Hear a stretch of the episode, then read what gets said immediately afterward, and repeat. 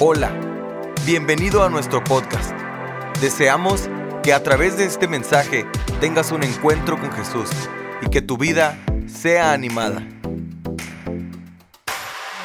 quiero enviar un saludo muy cordial y afectuoso a toda la gente linda que nos sigue a través de nuestras plataformas digitales. Reciban un abrazo desde la mejor frontera del mundo, El Paso, Ciudad Juárez y Las Cruces. Le damos un aplauso a toda esa gente linda. Si ustedes supieran cuánta gente nos comparte testimonios de lo que Dios ha estado haciendo en su vida a través de los mensajes por las redes sociales como en nuestro canal de YouTube. Y quiero agradecerle al Señor por la gente que hace posible todo esto. La gente, hay gente que usted no ve, pero es gente que trabaja. Y yo quiero bendecirles a todos estos maravillosos jóvenes que son parte de esto. Quiero invitarlo, así como estamos, vamos a hacer una breve oración para entrar al mensaje de la palabra del Señor. ¿Le parece? Así como estamos. Padre, en el nombre maravilloso de Jesús, Señor, en este momento te bendecimos y te damos gracias por tu palabra. Gracias por la meditación que el día de hoy vamos a tener. Al hacerlo te rogamos que tú nos bendigas, que tú nos hables. Permítenos escuchar tu voz y que el área de nuestra vida que tú nos eh, especifiques, Señor, nos des la gracia para atender aquello y volvernos a ti. Y tú nos transformes cada día y nuestra fe sea efectiva en un mundo que necesita el testimonio cristiano. Padre, en el nombre maravilloso de Jesús lo pido y te doy muchas gracias. Amén y amén. Denle un aplauso, Señor, y ocupe su lugar, si es tan amable.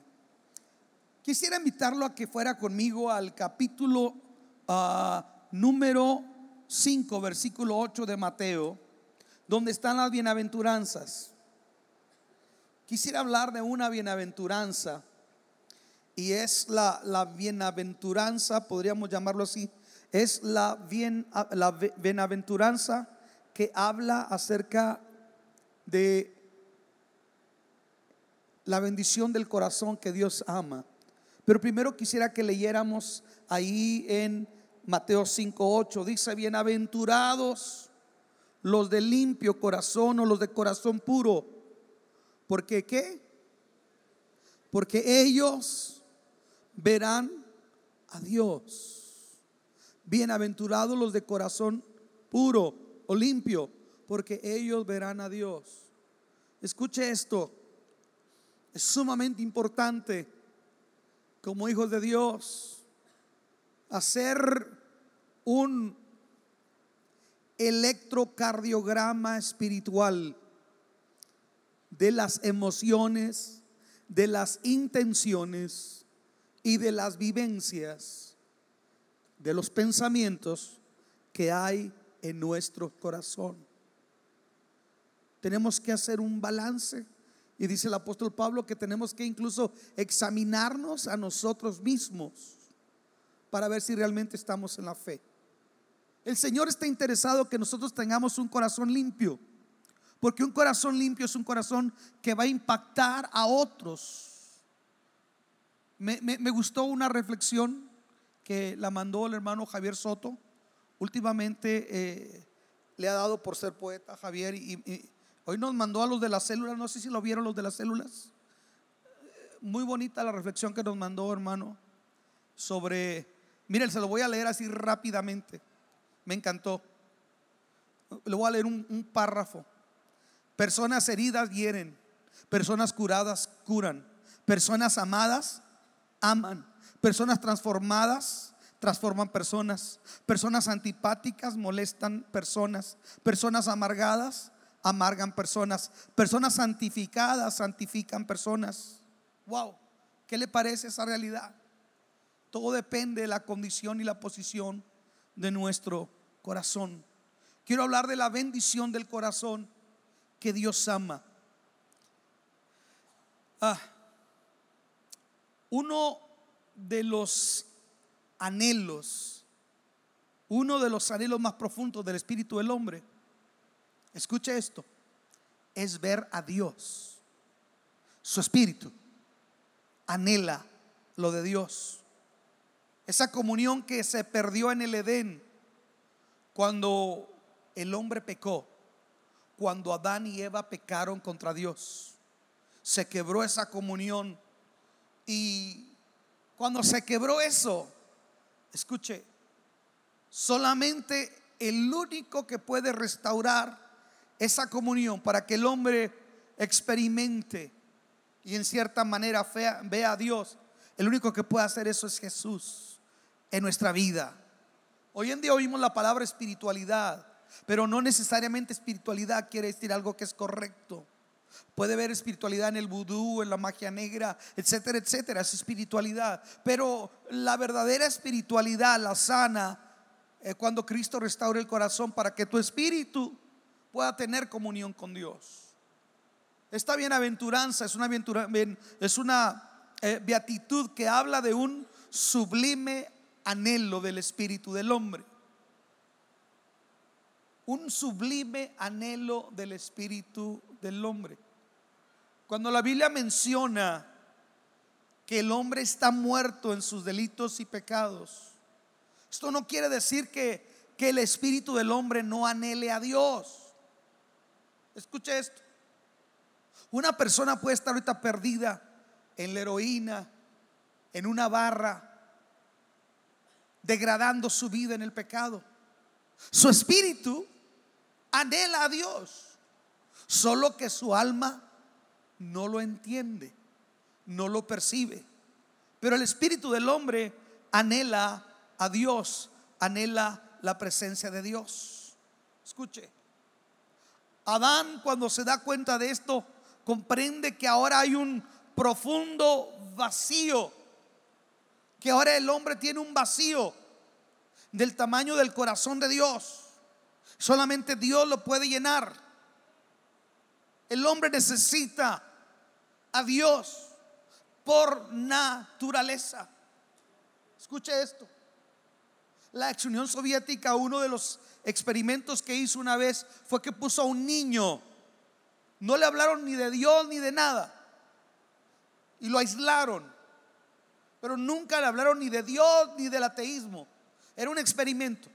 Y ese niño a la edad de 5 o 6 años un día lo encontraron hincado, volteando hacia el cielo.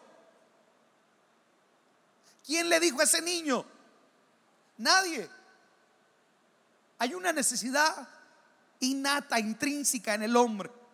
El espíritu del hombre anhela ver, experimentar y recibir la bendición del hombre, de Dios.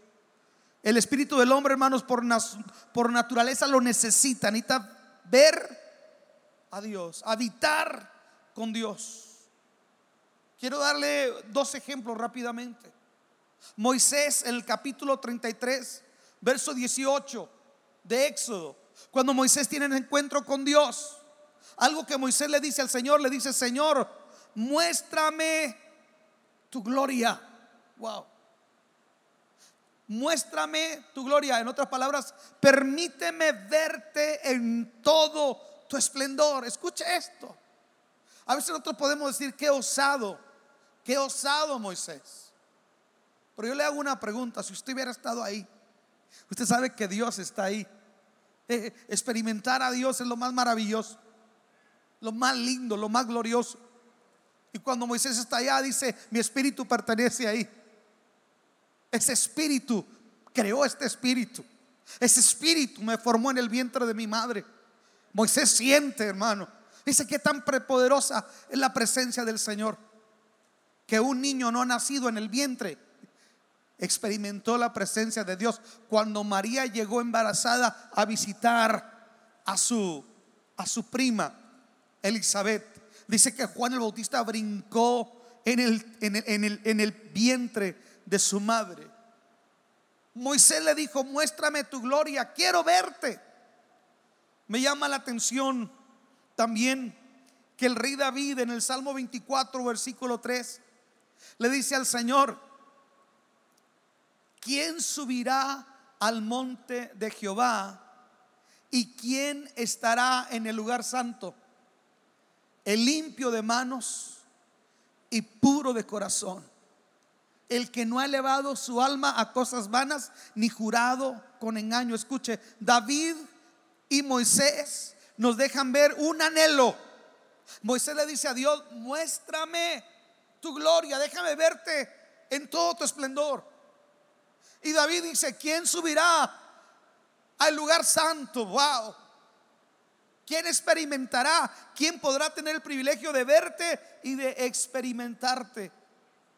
Pero David reconoció al mismo tiempo, hermanos, que el hombre tiene un impedimento para poder ver a Dios. Porque así lo dice la respuesta. ¿Quién subirá al monte de Jehová? Y luego contesta, solamente ¿quién? ¿El limpio de qué? De manos. Y para ver a Dios, dice, y el puro de corazón. Entonces el corazón puro está ligado con la bendición de Dios. A veces no hay bendición de Dios en nuestra vida, no porque Dios no nos quiera bendecir, sino porque el corazón no está siendo puro para con Dios. Escuche, el hombre tiene una incapacidad en su naturaleza caída que no le permite ver a Dios. Nuestra naturaleza caída no nos permite. No podemos verle. No es capaz, esta, esta, naturaleza, esta carne caída, no es capaz de verle. Por eso el Señor le dijo a Moisés, no puedes verme porque no me verá un hombre y podrá vivir. No hay hombre que me vea y sobreviva. El apóstol Pablo también dice en, um, Primera de Timoteo 6:16, dice estas palabras el único que tiene inmortalidad, que habita en la luz inaccesible, a que ninguno de los hombres ha visto ni puede ver, al cual sea la honra, el imperio sempiterno. Amén. Ninguno de los hombres puede ver. El hombre jamás podrá llegar a Dios. Escuche esto por sí mismo.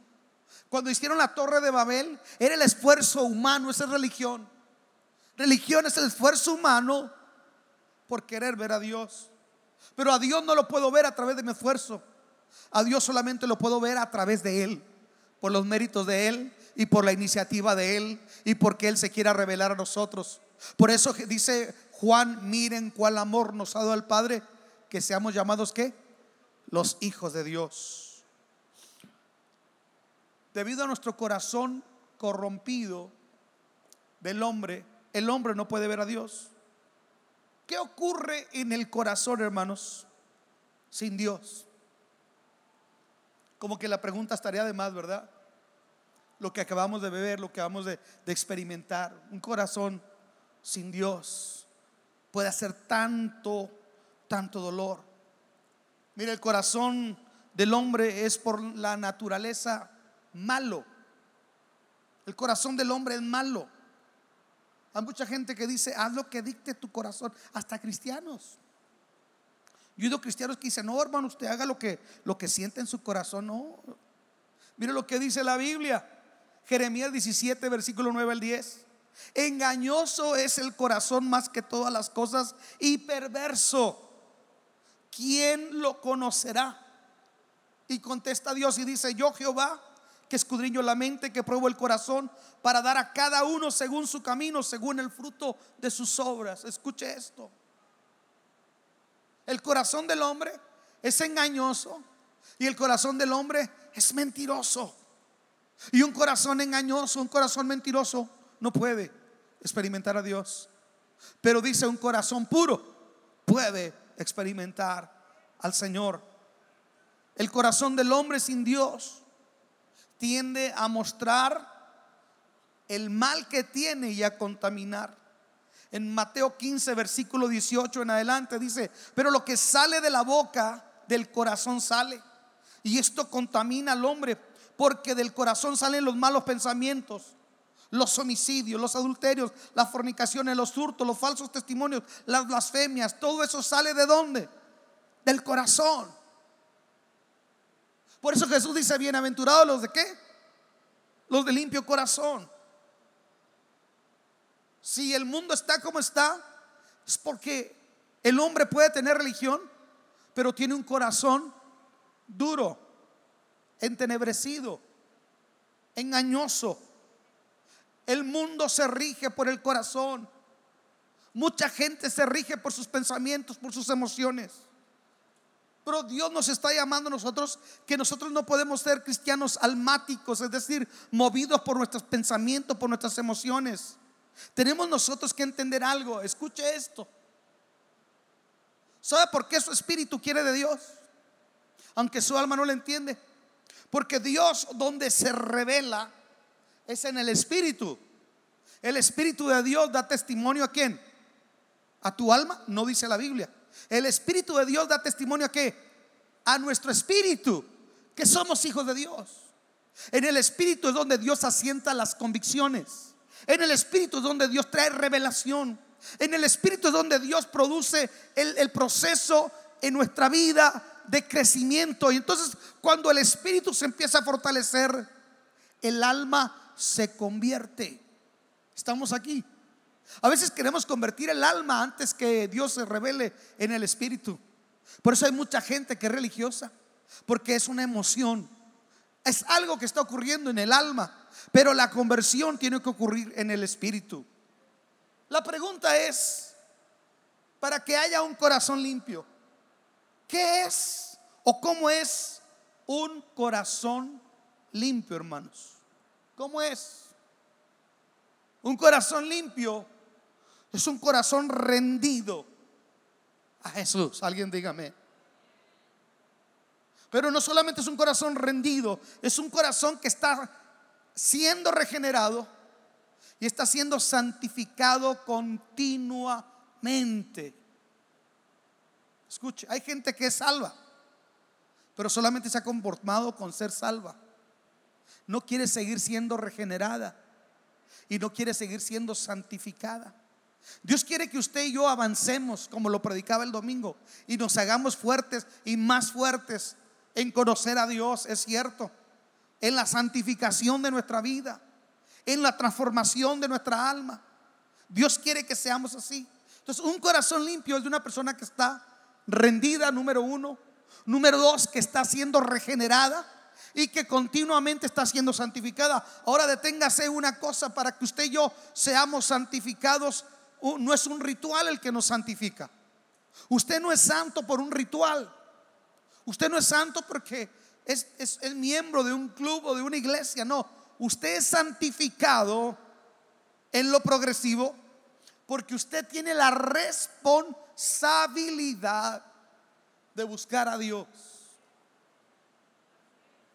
Y cuando nosotros buscamos a Dios, eso se llama la piedad. Y Pablo dice, de gran ganancia es que la piedad acompañada de contentamiento. Porque hay gente que no hace lo malo, pero no tiene contentamiento.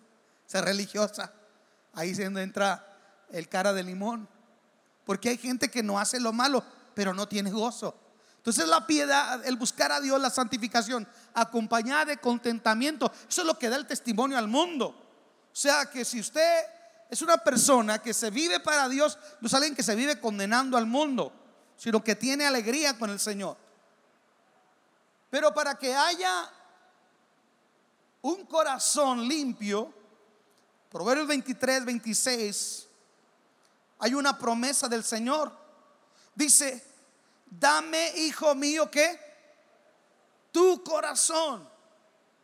Y miren tus ojos por mis caminos. Escuchen esto, hermanos, escuchen esto. El corazón para salvación se lo das una sola vez al Señor.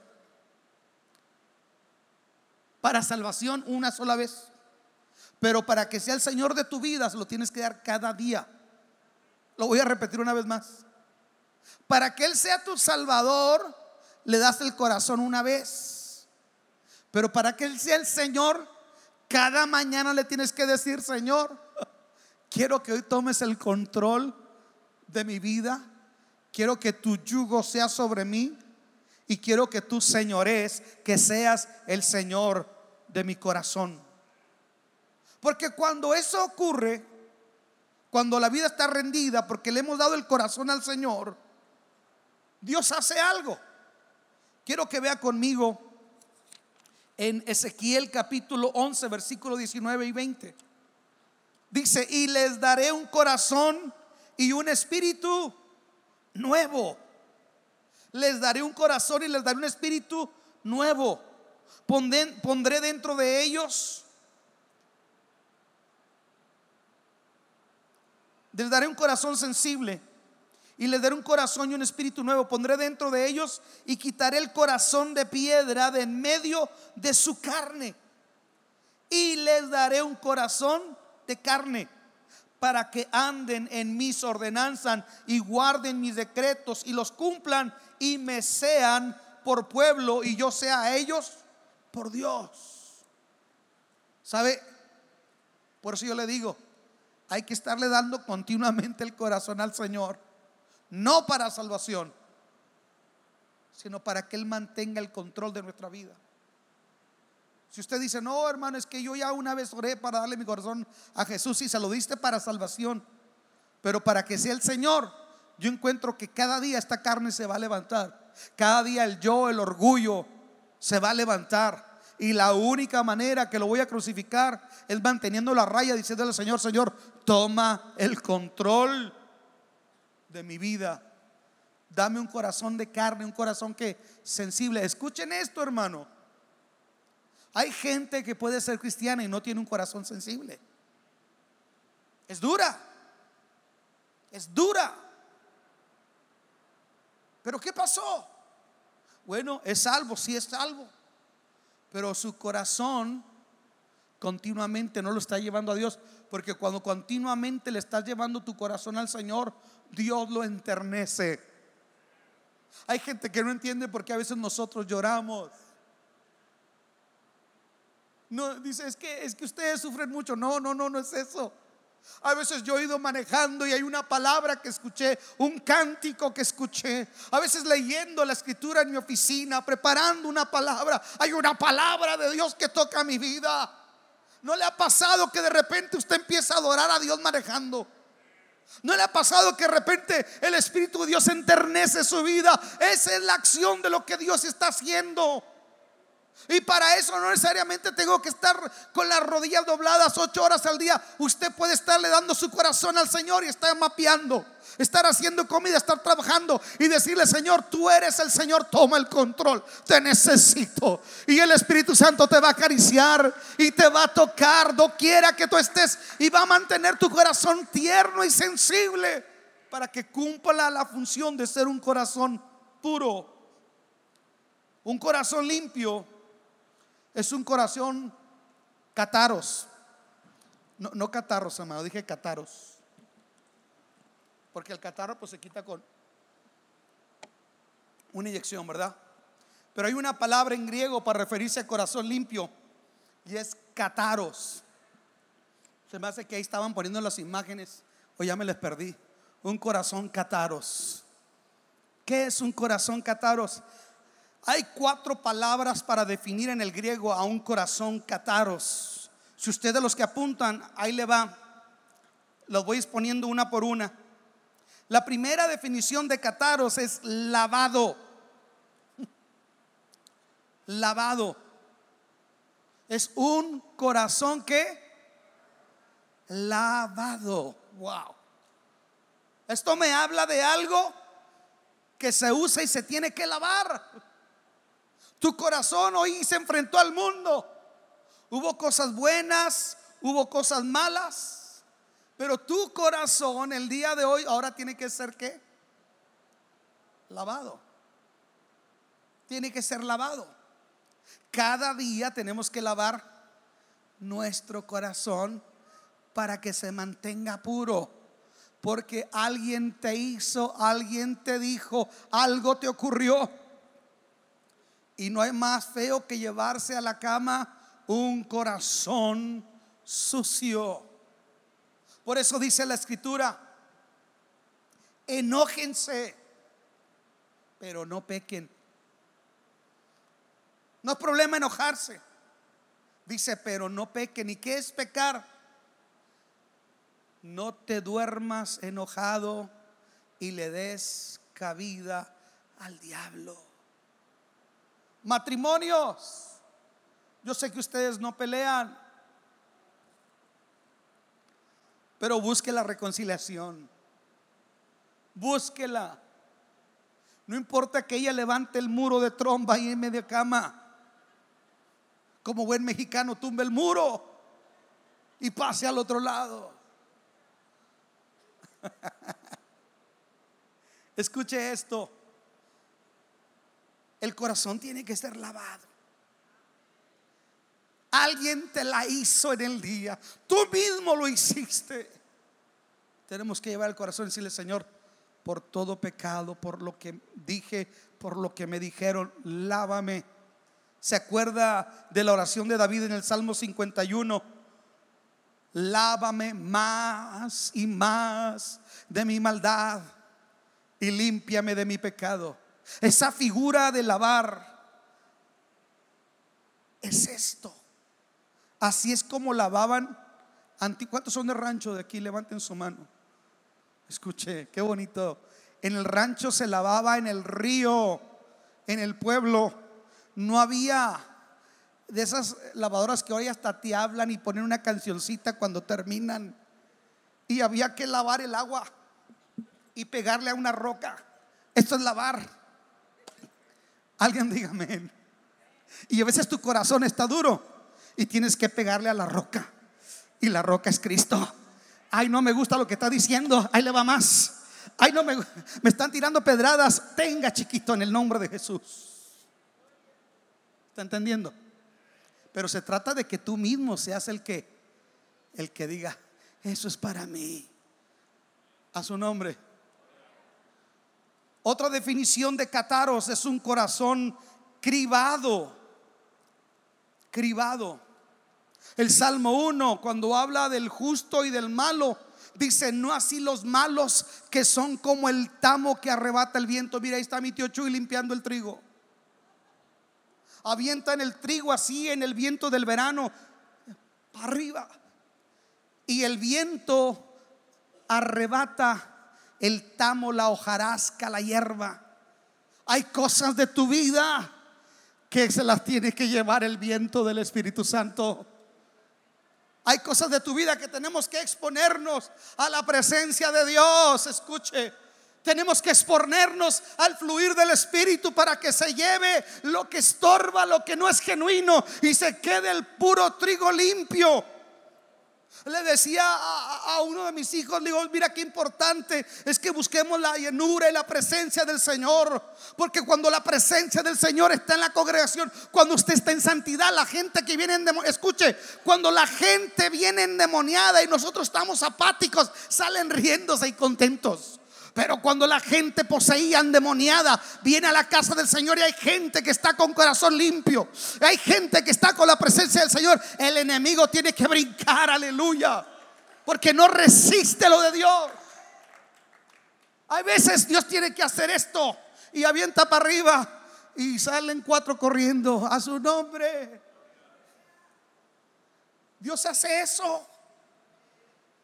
Hay gente, se lo voy a decir una cosa, lo voy a dar dos aplicaciones. Una, hay gente que me puede que se vayan de la iglesia, hermano. Pero hay gente que levanta las manos y doy gloria a Dios. Y digo, sí, sí, cuando te fuiste a esa fiesta, hoy voy a hacer kermés.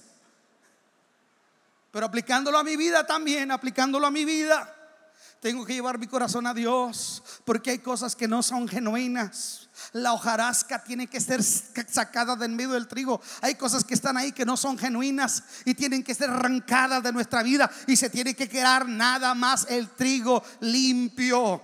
La pregunta, cuando tú tienes un corazón puro, tienes trigo limpio para el Señor. Otra definición donde se usa la palabra cataros es a través de la palabra depurado. Y depurado es el término que se usa cuando en un ejército se expulsan los malos soldados, los malos elementos. ¿Cuántos saben que eso hace el ejército? Un día Gedeón iba a tener una batalla y tenía mucha gente. Le dice Dios, ¿sabes qué? Espérate, espérate, Gedeón. Son muchos, llevan muchos chatos.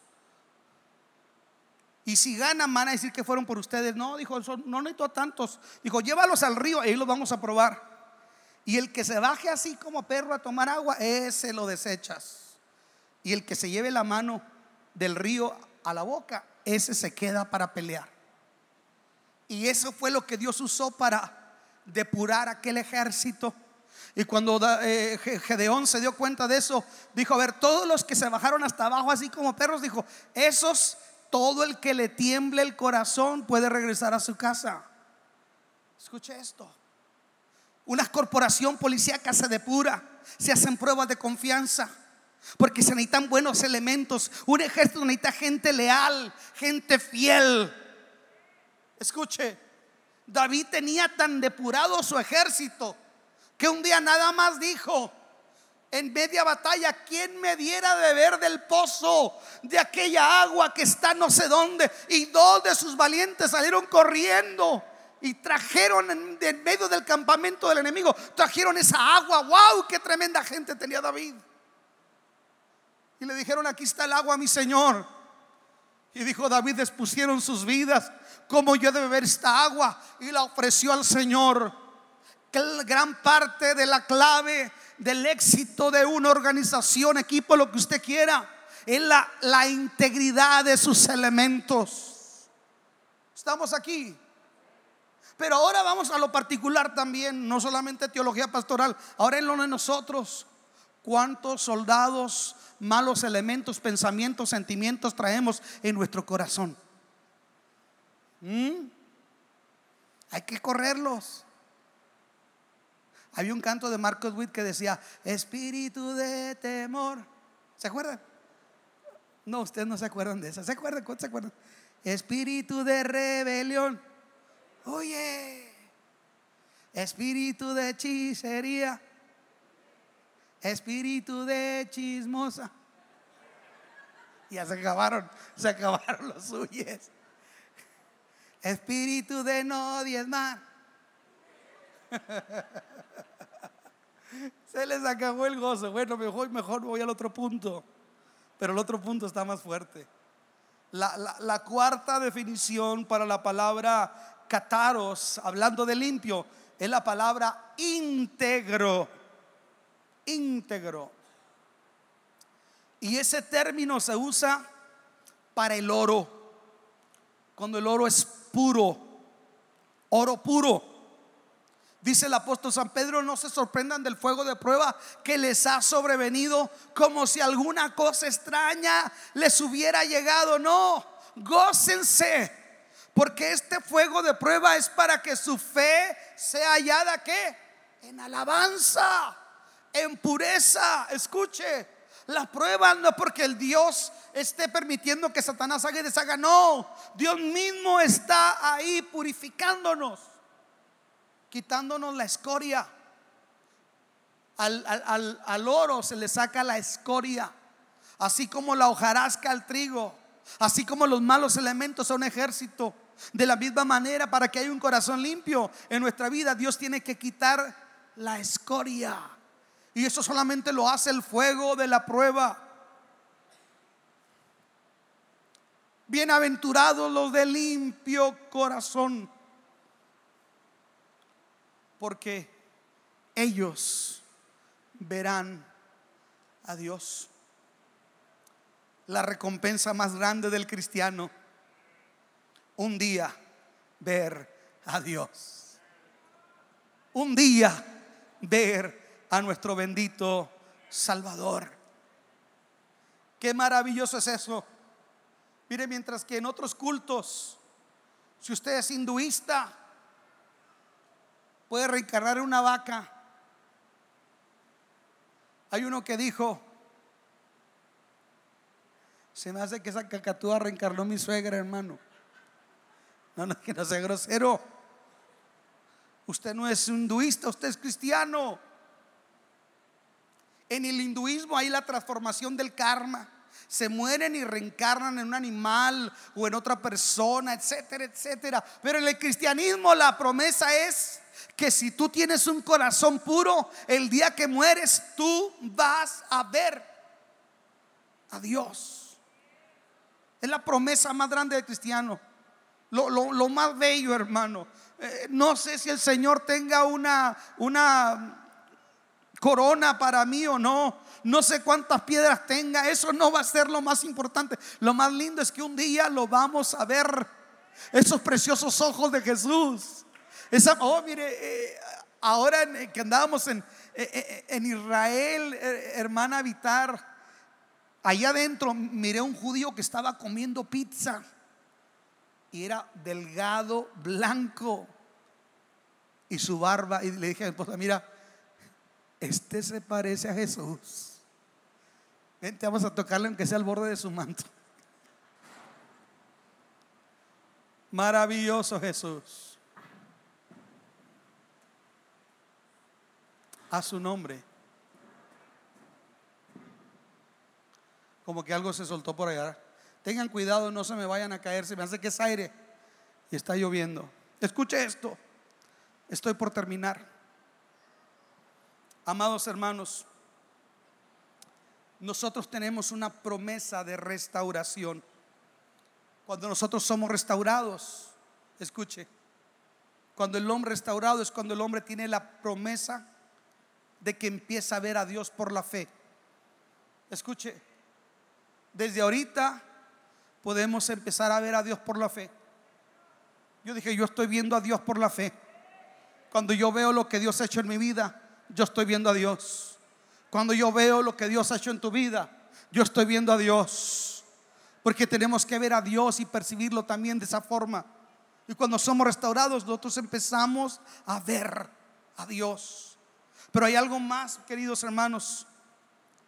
Cuando Dios nos restaura, empezamos a ver a Dios de una manera parcial a través de la fe. Y déjeme le digo cómo. Hay gente que mira la naturaleza se abraza de un árbol, ¿verdad? Y dice el espíritu de este árbol y que el espíritu de la piedra y que el espíritu del río Bravo, el río, Bravo ya ni agua lleva, menos va a tener espíritu. Pero hay gente que, que, se la vive adorando la naturaleza, eso se llama panteísmo. Pero nosotros vemos la creación, ya sea el desierto, ¿A poco el desierto es bonito, pastor? Claro. El desierto cuando llueve sale un aroma muy rico de la gobernadora. Salen las lagartijas, las ardillas. Oiga, yo tengo que alabar la cruz de mi parroquia. Yo soy de aquí del desierto.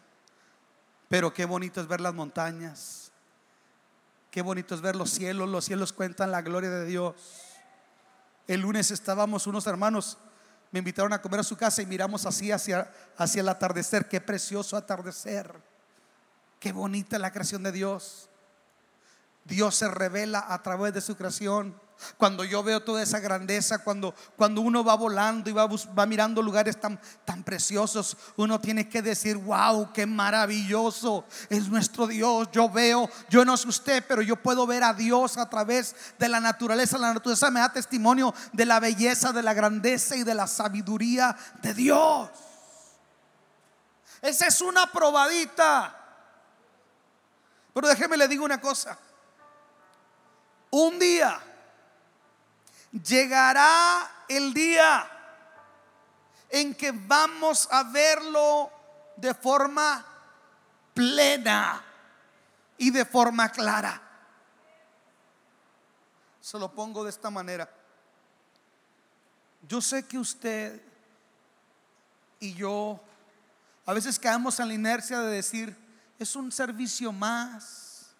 Mira, el hermano Salinas se sienta allá. Doña Maguita se sienta acá. Un culto más, una reunión más. Pero déjeme le digo una cosa. Si Dios le abriera a usted los ojos y usted pudiera ver que ahí hay ángeles a nuestro lado.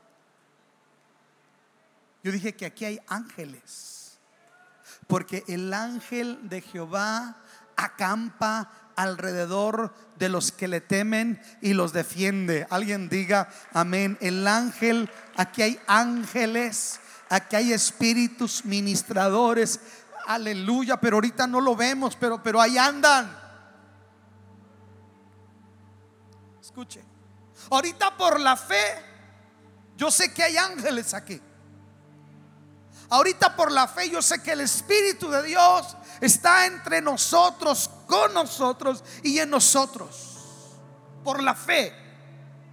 Por la fe yo sé que el Señor sale conmigo de mi casa. Por la fe sé que el Señor se sube conmigo cuando voy manejando. Por la fe sé que Él anda conmigo. Por la fe. Y veo como Dios me guarda y veo como Dios me cuida. Y veo tantas bendiciones de Dios. Por la fe.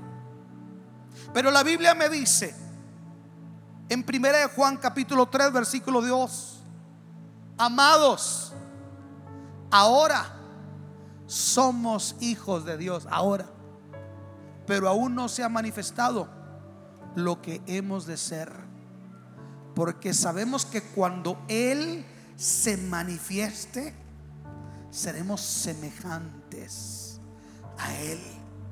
Y le veremos tal y como Él es. Siempre que muere un cristiano yo digo esto. Esta persona ya no necesita la fe. Porque la fe es la certeza de lo que se espera. Es la convicción de lo que no se ve.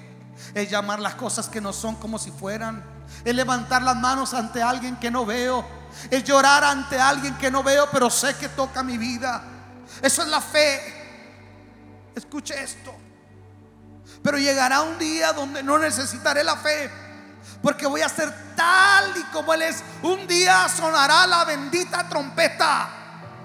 Porque el Señor mismo, Primera Tesalonicenses 4:13, porque el Señor mismo con voz de mando, con voz de arcángel y con trompeta de Dios descenderá del cielo. Y los muertos en Cristo resucitarán primero. Luego nosotros, los que vivimos, los que hayamos quedado, seremos arrebatados, pero cuando seamos arrebatados, no, no, no te preocupes mucho por, porque si no hay para el botox o para las arrugas que te las quiten, cuando te seas transformado, mira, te vas a levantar más joven que Rosa de Guadalupe ni que nada. Uh. No te agüites te vas a levantar, joven. Mi hermano Ureño se va a levantar de un chavalón de 25, 30 años a su nombre. Y yo también. Nos vamos a levantar y le vamos a ver con un cuerpo glorificado y nos vamos a encontrar con Cristo en las nubes. Hay una imagen que está ahí donde nos vamos a encontrar con Jesús en las nubes, le vamos a ver tal y como Él es. Si puedes poner esa imagen, por favor, tal y como Él es. Ese día va a llegar, le vamos a ver a Jesús. Desea un canto antiguo. Oh, sí quiero verle, ver al Salvador. Quiero ver su rostro lleno de amor. En aquel gran día, gran gozo será. Oh, si quiero verle, ver al Salvador. Bienaventurados los de corazón limpio. Bienaventurados los de corazón puro. Porque ellos, ellos verán a Dios. Un día vamos a ir nos vamos a encontrar con el Señor en el aire. Y luego el Señor nos va a llevar a las moradas celestes. Cuando entremos allá, todos con vestiduras blancas, se va a abrir un portón grande de, de oro, se va a abrir. Y vamos a entrar a una galera grande, preciosa. Todo está listo, todo está preparado. Aleluya. Y va a haber reconocimientos en aquella gran fiesta. No hay Grammy, no hay premio Oscar, no hay premio nada que se compare con las bodas del Cordero. Porque ahí el Señor nos va a llamar por nuestro nombre. Y nos va a decir, en lo poco fuiste fiel. Arnoldo Salinas, en lo poco fuiste fiel. Sobre mucho te pondré. Entra en el gozo de tu Señor. Y ahí no habrá más llanto. Ahí no habrá más tristeza, ahí no habrá más dolor, ahí no habrá nada, nada, nada de eso. Y Jesús va a ponerte una corona, la corona de justicia, la corona de la vida. Dios nos va a coronar. ¡Wow! Pero la corona, la vestidura blanca, la piedrecita nueva que nos va a dar con un hombre nuevo, todo aquello no se compara con el hecho de ver a Jesús cara a cara. Cara a cara. Esa es nuestra meta. Yo dije, esa es nuestra meta. Ese es, para eso fuimos salvos. Para un día verlo cara a cara. Deseamos que Dios haya hablado a tu vida de una forma especial. Si deseas saber más sobre este ministerio, visita nuestra página www.canticonuevo.tv y nuestras redes sociales Cántico Nuevo EP. Y recuerda, tus mejores días están por venir.